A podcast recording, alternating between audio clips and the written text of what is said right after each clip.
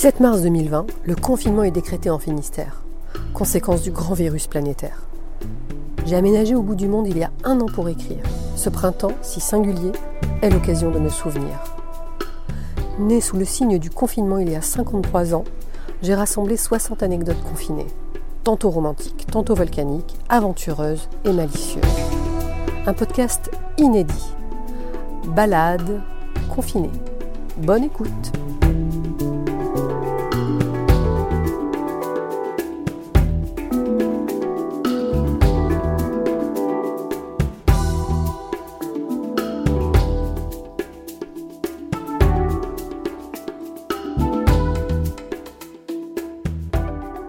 Épisode 11. Confiné avec les paparazzis. À Cannes, je deviens proche de la secrétaire d'un dirigeant d'entreprise, assumant par ailleurs un mandat d'élu. Ses bureaux sont situés dans le même immeuble que ceux de Promogolf Côte d'Azur. Quand nous nous retrouvons toutes les deux sans nos patrons, nous nous amusons à répéter un discours, imaginant que nous avons reçu la palme d'or.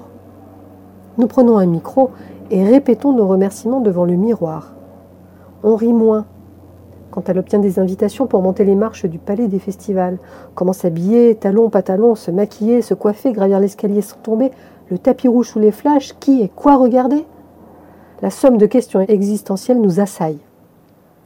On rit moins quand elle obtient des invitations pour la soirée délirante hollywoodienne qu'organise George Michael dans sa villa azuréenne entre deux saints, Maxime, Saint-Tropez.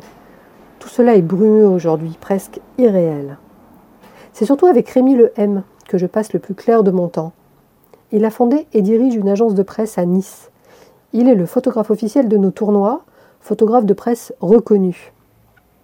Il est aussi un fêtard invétéré, un bon vivant et un type d'une générosité rare. Quelqu'un de grande valeur que j'estime et qui m'est toujours aussi cher après ces décennies, même si je ne le vois plus beaucoup.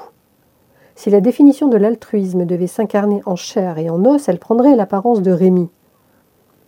Il habite Villefranche, une chouette villa de style mauresque avec des vitraux en guise de fenêtre. Une villa aérée et ensoleillée avec une vue épatante. Amateur de bonne chair et de grands crus, il cuisine divinement. C'est l'une de ses passions. Ensemble, on parcourt le vieux Nice, ses ruelles étroites, sous le linge étendu aux fenêtres, jusqu'aux cours Saléya, le marché aux fleurs et aux poissons. On se régale d'une soca ou d'une pissaladière. Le soir, on se retrouve sous les arcades à Nice. Plus d'une fois, je me suis écroulée par terre comme une junkie après avoir bu trop de B-52s.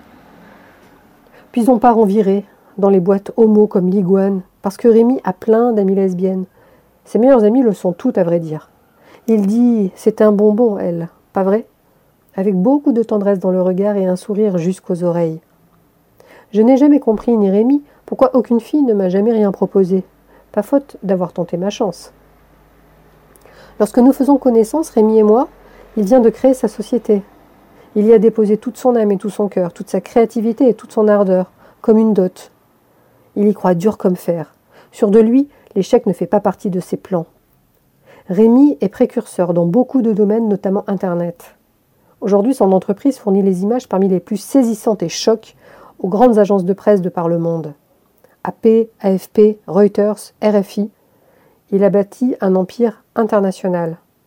Une réussite qui ne l'a jamais transformé. Humble et simple, il est resté. Je ne l'ai jamais vu en costume, toujours en jeans et en cuir de la tête aux pieds, sur sa Harley, son bijou. La chanson dit vrai, en Harley, on n'a besoin de personne. Une Harley rend conquérant. Le métier de Rémi me fascine, pas paradis.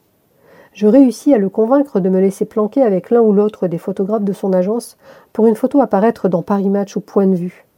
Demeurer des heures, des jours et des nuits à attendre que le prince Albert de Monaco apparaisse sur son yacht dans une posture équivoque, perché sur la plus haute branche d'un arbre ou tapis dans un bosquet, se fondre à la manière d'un caméléon, saisir l'instant, prendre la photo que personne d'autre ne saura capter, celle qui fera toute la différence.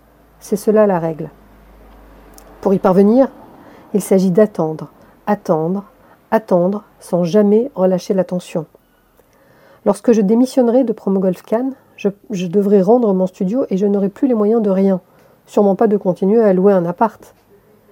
Rémi m'hébergera un temps avant que l'un des photographes de presse de son agence, envoyé en reportage dans un quelconque endroit du globe, me prête pendant des mois son appartement à Nice. Il m'offre un peu de répit avant de retourner chez mes parents en banlieue parisienne. Je resterai volontiers dans la région, persuadé qu'avec le carnet d'adresses que je me suis constitué, mon relationnel, tous ces sponsors, palaces, marques automobiles, joailliers, vêtements de luxe, plages, tous ces élus, rebondir vite ne sera qu'une formalité. Je n'imagine pas une seule seconde que la suite de mes aventures de la croisette à la promenade des Anglais puisse me résister. Pourtant, je comprends que les gens aiment mon savoir-faire quand je le mets au service de Philippe L, que tout le monde respecte, et de Promogolf Côte d'Azur. Seul, je n'ai rien prouvé. Seul, je donne l'impression de trahir ce que Philippe L et moi avons accompli. Seul, je ne suis pas crédible. Je comprends que quitter le milieu du golf est sans doute l'issue. Cet univers commence à m'emprisonner. Je stagne et en même temps, tout va trop vite. Je comprends que cette existence, si privilégié me tourne la tête. Je m'y perds, étouffe.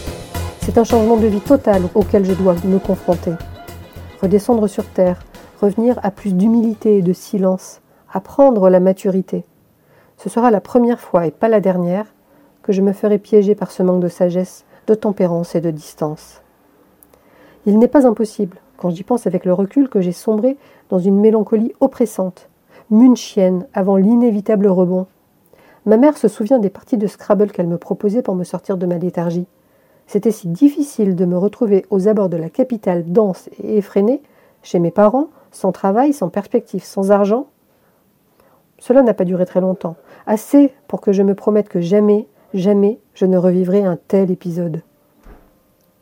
J'ai tout mis en œuvre pour tenir promesse, constatant que la fin d'un chapitre en ouvre un nouveau, toujours plus enthousiasmant et imprévisible. Même Dora Maar, finit par troquer le confinement plaintif pour l'embellie. Aujourd'hui est toujours moins que demain et plus qu'hier. Il suffit de lâcher prise, mais alors cette expression ne signifie rien. Mon calvaire se poursuit. Démissionnant sur un coup de tête, je creuse très vite un découvert financier que mes parents acceptent de renflouer, qui ne m'empêche pas d'être interdit de Banque de France pendant dix ans. L'occasion d'une autre promesse que je m'adresse. Jamais, jamais, jamais plus ni mes parents ni personne ne viendront à ma rescousse dans ces conditions. Le fait est que jusqu'à présent, je n'ai plus compté que sur moi-même, même si mon rapport à l'argent est longtemps demeuré un problème. Que m'a appris la French Riviera?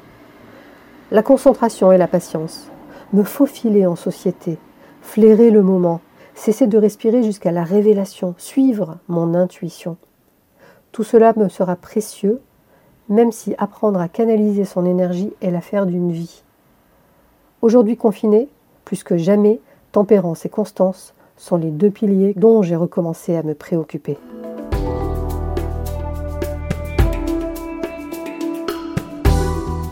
Balade confinée est une création originale de Isabelle Kevorkian, musique et arrangement par Emmanuel Dupuis.